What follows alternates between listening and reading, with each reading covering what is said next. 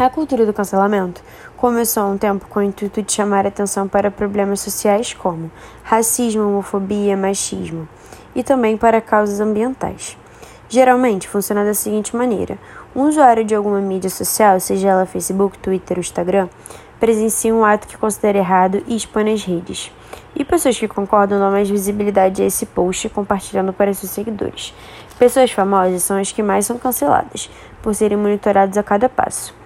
A pessoa que foi cancelada recebe ataques fortíssimos dos internautas, afetando a sua reputação e podendo se prejudicar no trabalho.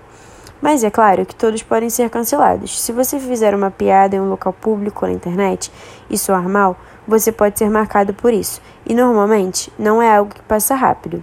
Já destruiu diversas, diversas carreiras. Muitos jornais e pessoas famosas estão falando sobre e falando também que qualquer coisinha as pessoas já estão cancelando. No livro Fahrenheit 451, fala bastante sobre um futuro no qual os livros são proibidos e opiniões individuais banidas.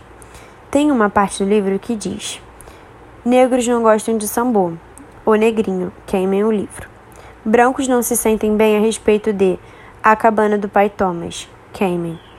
Alguém escreveu um livro sobre tabaco e câncer nos pulmões. Os fumantes estão reclamando? Queimem este livro também. Por mais que algumas causas sejam completamente nobres, não podemos deixar isso se espalhar e ser, e ser normal cancelar alguém que tem opinião ou gosto diferente do seu. Com certeza deve levar muitas pessoas à depressão por ter que lidar com toda essa pressão social.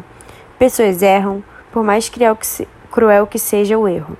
Muitas vezes, foi dito ou feito algo que não condiz com o caráter da pessoa e acredita que o público deveria ser mais compreensivo.